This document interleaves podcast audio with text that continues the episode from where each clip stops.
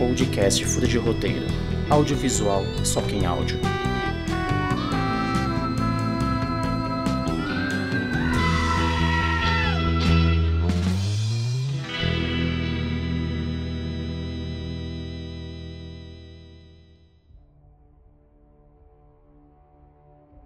Bom dia, boa tarde, boa noite, meus vermes da areia. Eu sou o Yuri Codonho, roteirista, e está começando mais um episódio do Furo de Roteiro. E hoje, como vocês já sabem, iremos falar de Duna. E assim como é uma novidade para muita gente, também temos uma novidade para você, ouvinte. Vitor Hugo Maurício, seja bem-vindo. Muito obrigado, valeu, gente. Espero que seja um bom podcast. Vai ser o melhor. Eu espero um dia, pelo menos. E Yuri Kavik, olha que sua risadinha de canto de boca, como você tá? Tudo bem, vai ser o melhor podcast sobre podcast um podcast sobre podcast ou um ramo que ainda não explorado, né? É um meta, um meta podcast. e Gabriel Oliveira, muito obrigado por estar aqui conosco hoje. Olá, gente, tudo bem com todos vocês? Como tem areia, viu? Tem areia, areia. Dá pra, dá pra fazer um. Dá pra brincar de. Como é que é? De, daquela aquela prancha que você vai descendo de bunda. Esse seria o melhor jeito de você fugir do, dos vermes gigantes. Aliás, isso é já um pequeno spoiler, né? Que que eles têm que fugir em certo momento. Então, como você sabe, vai ter spoiler o episódio todo. Se não assistiu, corre lá no cinema e volta aqui pra gente, ou vai assistir na HBO Max daqui uma semana já vai sair. Depois ouve a gente aqui. E rapidamente nossas redes sociais, se você buscar no Twitter, no Facebook, no Instagram, Fuda de Roteiro, você vai encontrar o nosso logo ali. E nosso e-mail, fudaderoteiro.gmail.com e vamos começar.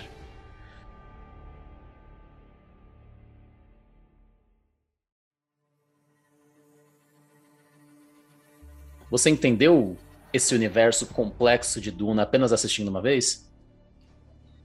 Apenas assistindo essa primeira parte de Duna, eu conseguia compreender muito bem, que eu acho que é a proposta desse primeiro filme, né? Tra trazer essa, apresentar esses personagens, trazer esse universo, depois jogar essa história para frente, na sequência. Eu vejo que é um pouco complexo. Eu acredito que para um determinado público pode ser um pouco difícil de se compreender, pelo aquele é um público que não curte muito cultura pop, que não tem um desenvolvimento, até propriamente vai pesquisar depois, mas para geral acredito que o diretor fez um bom trabalho ao conseguir dar um belo resumo e uma boa apresentação de todos os universos, planetas e os ambientes que foram oferecidos nesse essa primeira parte de Duna. É, se, o professor tivesse pedido na aula, faça um resumo do, da obra e se saísse, seria tipo aquele nota 10 com louvor, porque foi bem mastigado e da maneira positiva. Você teve essa mesma sensação, Yuri? Cara, começou o filme e falei, que porra que tá acontecendo? que, que, tanto, que tanto personagem, tanto reino. Eu falei, caralho, eu tô muito perdido. Mas aos poucos ele vai mastigando para você e eu acredito que você consiga entender pelo menos 80% do filme até o final é, ele, você, a gente tá, começa a assistir, começa a montar um mapa mental, né? Tipo, um, a cara do personagem, o nome do personagem, que família ele é, de onde ele veio. Né? Uma árvore genealógica. É, um... ah, você vai falando assim, esse é o Aquaman, esse, esse vai pegando as referências e fala, tudo bem, agora a gente tem que entender quem eles são desse, desse universo, é doido. Sim, e essa era a minha preocupação antes de entrar no cinema, porque vamos falar de alguns nomes que tem aqui, como família Atreides, é, Gurney Halleck, que é uma Halleck é uma família. Não, é o Harnokin é uma família. Tem um Halleck também, e tem os Raban, e tem a gente. Qual que é o nome lá do, do pessoal da, da areia mesmo? A gente fugiu de novo. Eu acho que é povo da areia, né? Chamam é. povo de areia. Nossa, fugiu. Fremen, os Fremen. Fremen, sei lá. Não, e isso aqui em cinco minutos de filme, esses nomes todos são basicamente apresentados pra gente. Falei, caralho, como é que a gente vai captar tudo isso isso tudo? E aí foi muito bem como o, o Vitor falou pra gente, foi muito fácil entender depois disso. Que mastigada. É, a, a, questão é que, se você percebe assim, ele é muito. Eles gospem no início, dá todo aquele ambiente, todo aquele universo, nem o prólogo inicial, assim, ele dá uma certeza do que de fato é ele só, tipo, insere um pouco o conteúdo. E você, eu tive a sensação de assim, somente no final do filme você consegue compreender e estabelecer o universo que é Duna. É, tem muito disso, né? E como a gente estava falando né, dessa questão da, da, drama, da construção da, dos personagens, é, ele não faz isso apenas uh, na forma do texto, né, na forma do diálogo, ele também faz isso na, na parte do visual. Então ele explica muito é, do que é o seu universo através do visual, através das naves, através do, das pessoas, das vestes. Então, tudo isso agrega no conteúdo, né, na narrativa. O, o, próprio figurino de cada família você identifica ali. Você sabe que aquele é um Atreides, você sabe que aquele é um. É um Har Harkonnen, você sabe que é um, um Fremen, apenas vendo. E o Gabriel falou uma vez, uma conversa que a gente teve muito interessante também, porque o diretor ele vai explicando o filme com pequenas imagens. Uhum. Do, do avião Libélula, essas coisas. Ah, sim, do, por exemplo, o avião Libélula, que a gente está conversando aqui, para quem está ouvindo a gente, estava conversando em que basicamente é assim, ele estica um pouquinho a cena para explicar como é que funciona aquele tipo de universo, né? Então, tipo, a partir do momento que você vê tem um helicóptero ali que é tipo uma libélula, quando ele começa a funcionar, você passa a entender, você passa a ver que aquilo é crível para aquele universo, né? Que é crível para aquela, aquela história, para que e para onde que está inserido. O Yuri fala muito disso também nos roteiros. Sim, os pequenos detalhes constroem tudo. Então, uh, o roteiro desse filme é, con é, construído a partir dessas pequenas imagens que o Gabriel falou. E eu falei do início aqui das famílias ser bem definida disso, mas o filme todo é assim. E pra gente não se perder aqui, a história. De 0 a 10, quanto vocês dariam? Não vale 11. Olha. 8. 8,5. Olha, pensei que, você ia dar uma... pensei que você ia ser o primeiro a bater na mesa e falar 10. Não, é, só, é porque ficou aquele gostinho de quero mais. Justo. Eu daria 7, mas arredondando aquela, aquela nota da faculdade que é 6,5. Que aí tem que virar 7. Porque tem muita coisa. Ele te dá aquela vontade de quero mais. E, e te dá aquela sensação de que talvez não teve um fechamento na qual todo mundo esperava. É, é, essa é a maior preocupação. Sorte que agora, a gente gravando o podcast mais de duas semanas depois do lançamento, percebemos que foi um sucesso. Mas foi um risco que o estúdio tomou ao querer não construir uma, uma narrativa que finalizasse de forma coerente, vamos dizer assim. Deixasse todo mundo com aquele. Meu Deus, que, que ação foi essa que aconteceu no final? É, né? A história como um todo, para mim, nove. Eu gosto bastante. E depois eu falo, mas é, o, esse anticlima que vocês estão falando é engraçado porque parece que o filme foi dividido em dois, né? Parece que eu tô na metade do filme e ele acaba, mais ou menos. A minha impressão é essa. eu, eu, eu, vou na contramão de vocês porque eu dou 10 facilmente pra história. Eu, enquanto o filme andava, eu ia imaginando, ele não vai dar tempo, não vai dar tempo de acabar. E eu sabia que ele ia acabar pela metade. Então, e não deu. Não deu, não deu, não ficou óbvio que, tipo, a duas horas e meia de filme ele tava, tava terminando a caminhada do deserto. Eu falei, não, não vai dar para acabar. Então, como eu não, assim, não me vendeu a ideia de que teria uma, que teria uma continuação logo do início, e eu não vi, eu não tinha visto aquela parte 1 que tinha no início, que vocês comentaram antes, eu, para mim, a história foi perfeita nesse sentido. E eu até queria fazer uma, uma ligação sobre essa história. Vocês já ouviram falar da expressão diegese? Algumas vezes com você. Mas... É, é, a palavra mais feia que tem, assim, no meio do roteiro, basicamente. Porque é um resumo de, de toda a verossimilhança que há dentro do, da história, dentro do roteiro, dentro da, do filme. E, porra, mano, a gente compra aquele universo como se fosse real. E fazia muito tempo que eu não vi um filme que vendia tão bem essa ideia. Pergunta técnica: o que é uma verossimilhança? Verossimilhança é aquilo que tem que soar real, ele não precisa ser real. Então, a, a, é, dentro daquele universo tem que fazer sentido tudo que está acontecendo. Então, se, se, se num primeiro filme a gente fala que naquele universo a gravidade puxa para cima, no segundo filme também tem que puxar para cima. Então é verossímil com aquilo lá. No caso de Duna, tem que ser verossímil que aquelas pessoas lá da, de Arrakis, né? Arrakis, não lembro qual é o nome do, do planeta. Ah. E que elas não podem ficar no sol a partir de determinado horário, porque senão elas vão morrer será um furo de roteiro se alguma sobreviver no futuro, por exemplo. Então tem que ser verossímil, tem que ser fiel ao que o, ao que o filme está propondo. Claro Eu... que a gente tem, falando assim de Duna, que é uma adaptação de uma obra literária, né? Que foi muito influente, assim, influenciou Star Wars e diversas outras obras de ficção. É, então, eu, aqui ninguém deu o livro, então se tiver alguma coisa que traga no livro essa, esse tipo de, de questionamento para dentro do filme, a gente não tem como adaptar, a gente não tem como como avaliar, né? E também é uma questão de, de opção também do, do diretor de fazer essas escolhas, né? Sim, e como o filme funcionou, independente de estar no livro ou não, que a gente não leu. Eu até queria pegar um gancho do Vitor, que ele fez uma crítica muito boa e falou de funcionar ou não funcionar, sobre a adaptação. Você falou que, que a adaptação talvez fosse muito prejudicial ao mesmo tempo que fosse muito boa pro filme. Você explicaria isso? É, eu, dentro da minha crítica, eu sempre tento ter um olhar de público. Porque uma que eu não sou fã da franquia, assim, nunca li um livro, não, não vi a série antiga e não vi o filme antigo. Então eu fui como um simples telespectador que um dia passou na praça de alimentação, viu o cinema e falou: "Vamos assistir esse filme". Então eu sempre tento ter esse olhar de se vale o gasto do meu, se vale gastar o meu dinheiro. Sim. Então na minha crítica eu sempre deixei, eu deixei claro isso o quanto você é fiel pode ser problemático ou pode ser benéfico em relação a uma produção. Pois a gente tem vários exemplos antigos, se a gente for parar para pensar. É, é, Hobbit, é, a, a franquia do Senhor dos Anéis o, o, quanto eles foram fiéis e bancaram filmes com mais de três horas fez bem para a franquia e o seu público. E até mesmo para o público em geral, que também gostou da adaptação para o cinema. Mas aí outra franquia que saiu completamente do, da estética e do que foi proporcionado no livro é Percy Jackson, que caiu em desuso assim foi altamente destrutiva. Se o Iver estivesse aqui com a gente, esse episódio ia virar do Percy Jackson agora. Cara, ele é muito é, foda pra aqui, né? Mas fala aí, Gabriel. O Hobbit é um.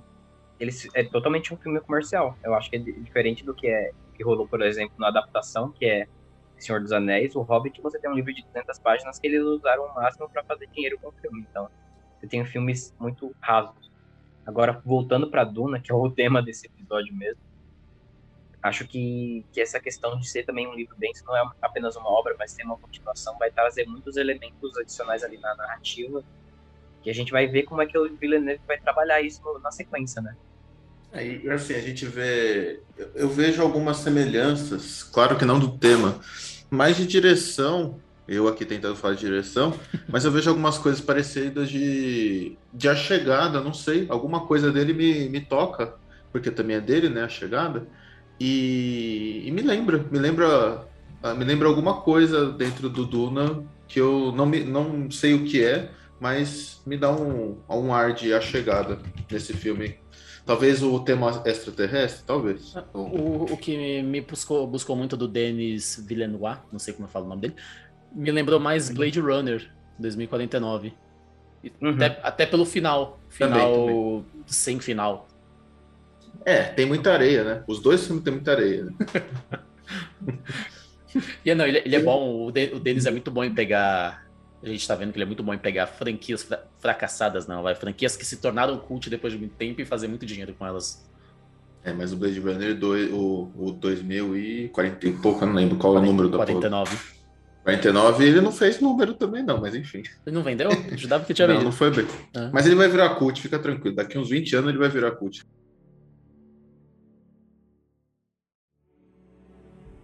Eu queria pegar um negócio que o, que o Victor falou sobre adaptação e só uma partinha técnica de roteiros adaptados.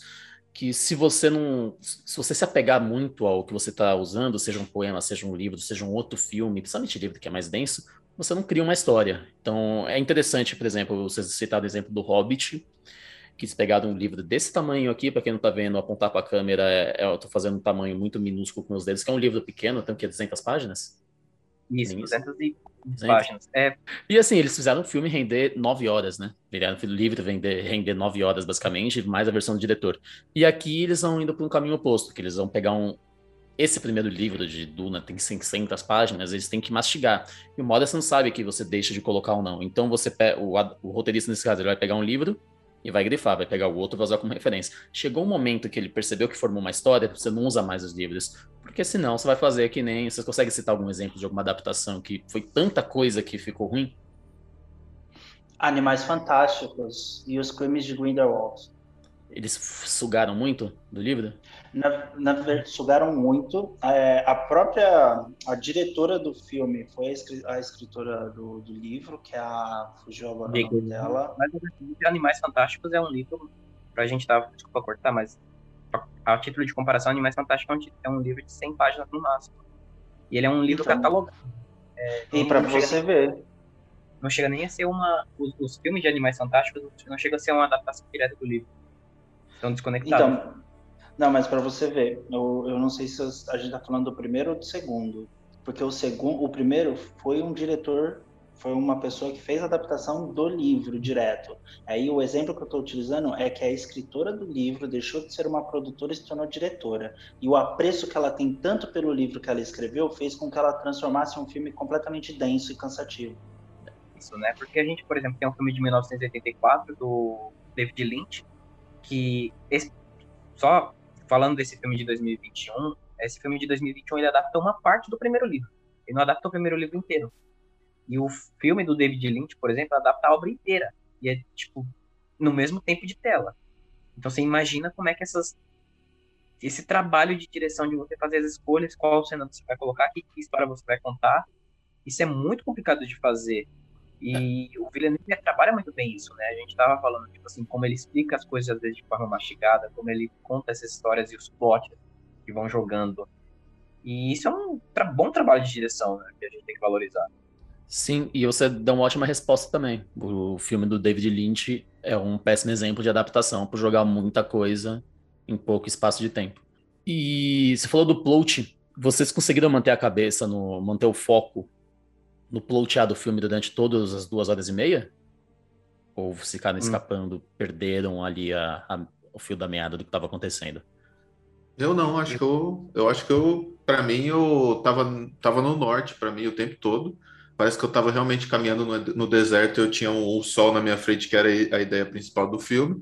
Então eu consegui atravessar todo o filme, usando vários trocadilhos, mas eu consegui usar entender bastante do filme mesmo acontecendo histórias paralelas que, como eu falei, eu acho que dá um medo no início, mas depois eu acho que entendo bem como, como desenrola tudo.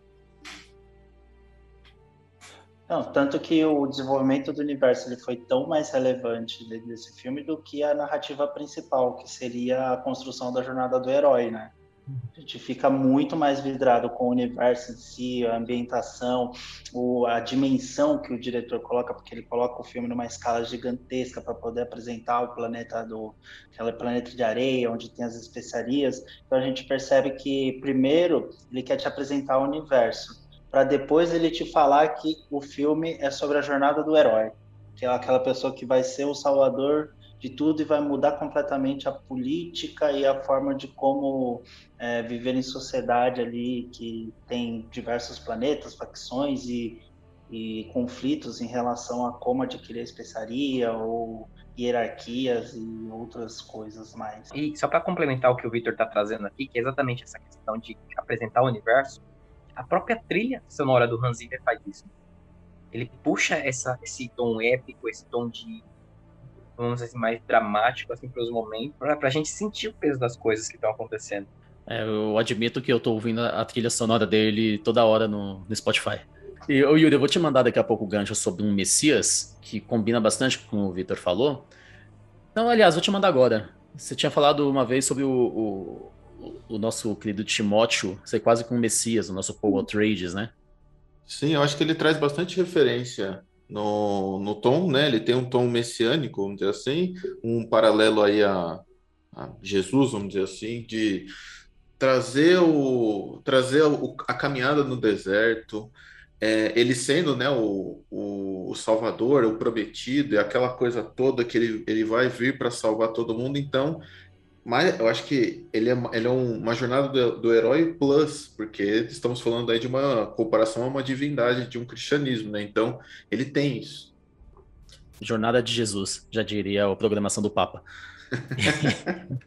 e assim, eu vou até misturar os dois assuntos, que é o Messias e o Plot. O Plot A é toda a jornada que tem do Paul Atreides, que dele se descobrindo quem ele é, e ainda assim o foco da história, como falou o Victor, é apresentar o universo. E aí você pega as histórias da, das profetisas, você pega o, os vilões, que eles basicamente não aparecem, né, como, como um grande vilão mesmo, como os, melhor, os vilões aparecem, mas não seus chefes não aparecem tanto, o que, vai ser, o que é legal, né, que vai desenvolver aquele tom de um, de um, de um bicho muito mais ameaçador para um filme 2, filme 3, sei lá, e todos esses plots que vêm vindo vão, vão fazendo esse plot avançando. A gente vai descobrindo junto com o Paul Atreides, porque o Paul Atreides não sabe o que ele é. A gente não sabe o que o Paul Atreides é. Então a gente vai descobrindo junto e vai encaminhando isso. E no final, quando ele está lá no deserto, todos os plots se juntaram, que vai ser dali o início do, do filme 2. E isso vai ser do caralho, porque se no primeiro filme a gente teve uma apresentação do universo, segundo a gente vai ter o desenvolvimento desse, desse Messias como sendo o Messias, ou talvez não seja o Messias, a gente não sabe ainda. E, e vai ter Zendaya, né? Só um, uma observação de fato vai ter Zendaya.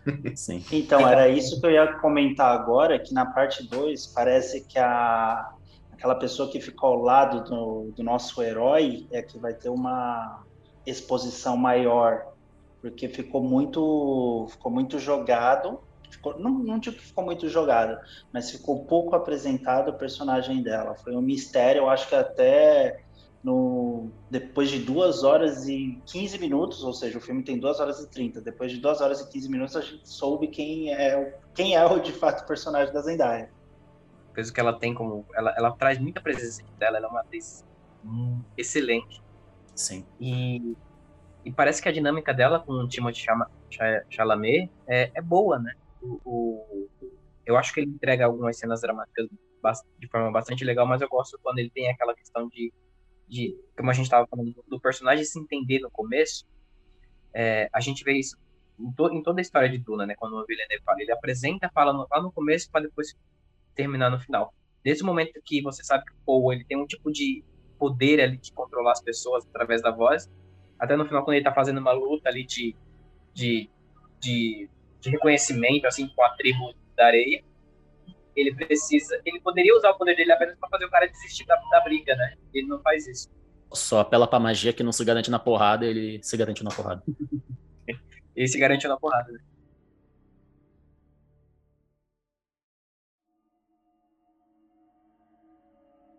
E a construção dos outros personagens? Olha, eu acho que depois do, do personagem do próprio Paul, o personagem da Jessica da Rebecca Ferguson, que é a Lady Jessica. Foi o segundo que eu mais gostei. O Oscar Isaac, pra mim, ele tá ali pra. Pra não ficar, infelizmente. Ficar. E de resto, eu acho que tudo ficou muito em aberto, assim, pra. pra gente ver. Eu fiquei muito triste de também, a, a, como a gente tava falando aqui da Zendaya, de também ter visto pouco o Javier, o Javier Bardem um ator excelente também e a gente teve pouco tempo de desenvolvimento dele. Olha, eu vou ser bem sincero, um dos personagens que eu mais gostei também, é, além se eu falasse desses que já foi citado pelo Gabriel, seria redundante agora no momento, mas foi do David Batista.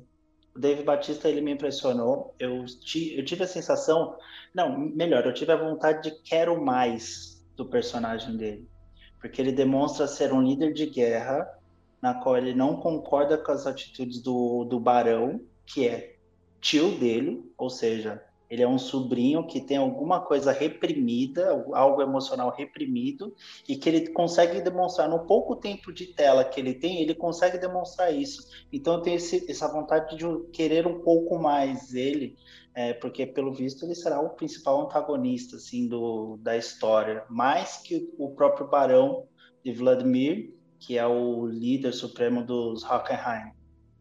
Você sentiu que ele é um pouquinho de Darth Vader em Nova Esperança? Eu fiquei com essa sensação nesse filme. O Barão? Porque o não, o personagem do, do David Batista, do, hum. do Globo Raban. Eu não sou muito fã de Star Wars para poder responder essa pergunta. Eu passo para o Victor.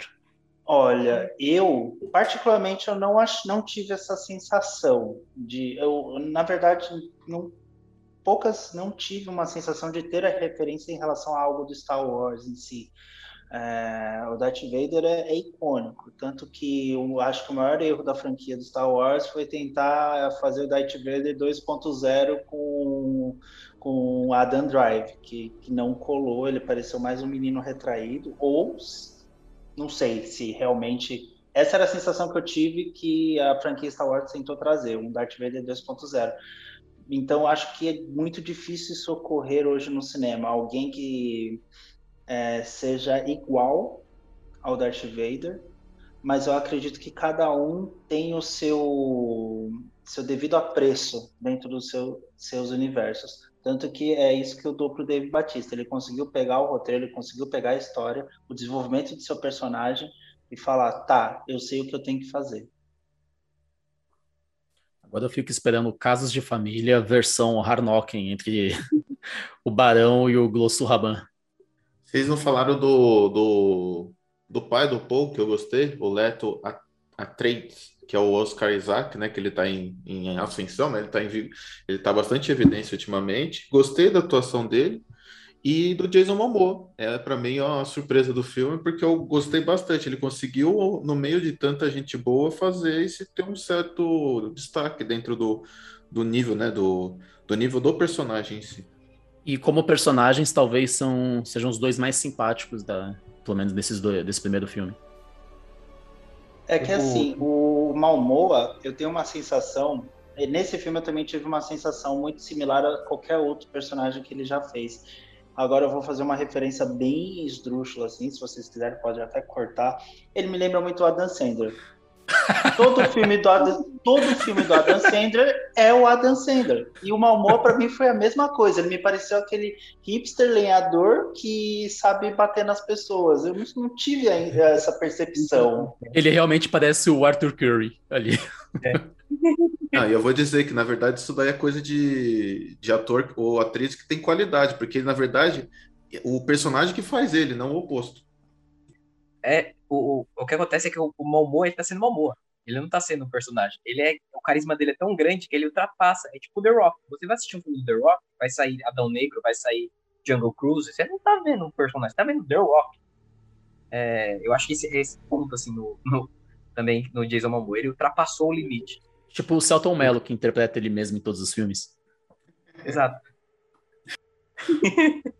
Ou seja, eu, eu, eu, queria muito que isso aqui fosse um. A gente fosse muito importante para colocar na chamada. Jason Momoa é o novo Adam Sandler.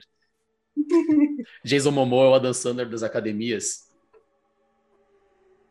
Não, mas essa é a percepção que eu tive assim em relação a ele. Ele foi super, ele foi competente. Ele entregou sim, sim. aquilo que precisava mas eu ainda não achei um desafio para ele. Que nem, para mim, o maior, que teve o The, o The Rock foi citado. O maior desafio para mim, o The Rock ele até consegue fazer uns personagens diferenciados. O Fada do Dente, comédia.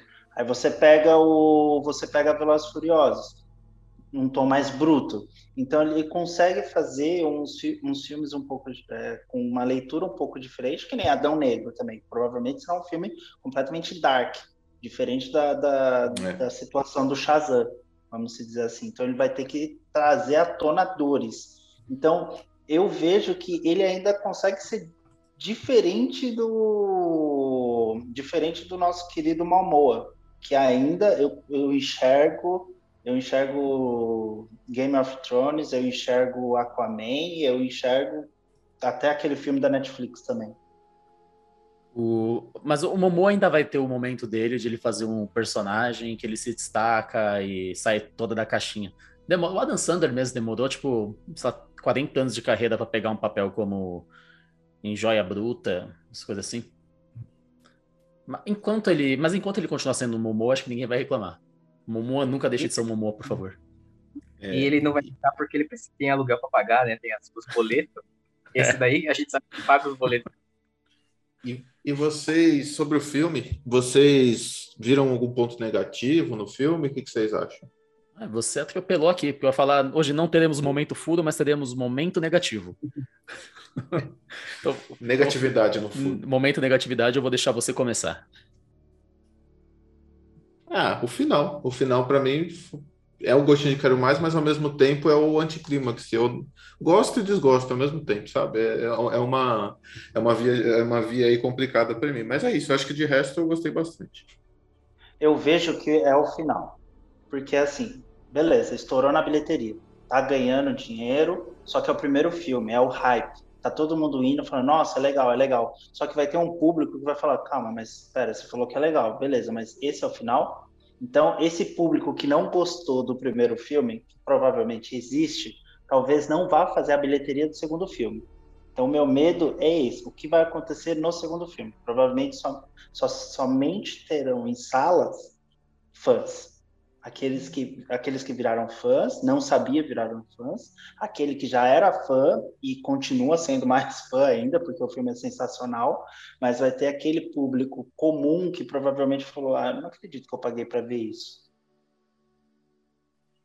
eu acho que é por unanimidade esse final de Duna, ele é completo, ele, vocês, o Yuri, o Victor pontuaram muito bem que é esse anticlímax. Ele, o Villeneuve adianta essa, esse, esse clímax, né, ter, vamos dizer assim, esse terceiro ato de, de ação um pouquinho antes, para fazer esse, esse final mais lento, e esse gancho, né, para o segundo filme não é tão forte assim. Então você fica para quem conhece, assim, para quem assiste, para quem tá um pouquinho, pelo menos um pouco familiarizado com Duna, eu acho que é o público que tá indo assistir também um pouquinho disso, além do boca a boca, você sabe ali, você entende que, poxa, isso aqui vai continuar, vai ter uma sequência. Até que já foi confirmada, né, que a gente tá gravando aqui já, a sequência do 2 vai começar a ser gravada no final de 2022. Mas essa falta de gancho, assim, essa morosidade, vamos dizer, poderia ser melhor explorada nesse, nesse fechamento. É, eu vou na contramão de vocês. Como já falei no início, eu adorei o final desse jeito, me vendeu muito bem a ideia, mas talvez, como o Victor falou, eu seja esse público que tá esperando essa sequência e tal. Eu, assim, não teve fluido de roteiro esse, esse, filme, mas teve um negócio que me incomodou um pouquinho, que a cena seguinte sempre era um pouco previsível. Se o primeiro, o segundo e o terceiro ato eles são muito bem definidos, a gente não sabe no primeiro ato que vai acontecer no segundo, nem no segundo que vai acontecer no terceiro. Mas literalmente, a cena seguinte, aqueles dois minutinhos que vem depois, eu achei que ele ficou bem óbvio que ia acontecer. Tirando o Momoa, que a gente sabia que o personagem dele ia morrer logo no início, coisas assim. De resto, o filme, o filme surpreende, mas ao mesmo tempo ele não surpreende porque você já espera que no minuto seguinte vai acontecer o que aconteceu. Brisei muito? Não, não brisou, porque eu também fiquei com essa sensação. Principalmente quando o, o, o Paul tinha as visões. Então as visões, muita, todas as visões mostravam o futuro. É, eu nem falo das visões, tá? Eu falo de, qualquer outra cena que parecia que ia acontecer alguma coisa e realmente acontecia. Eu sei lá se eu tô fazendo entender, se você não entendeu, ouvinte, desculpa, mas é isso aí.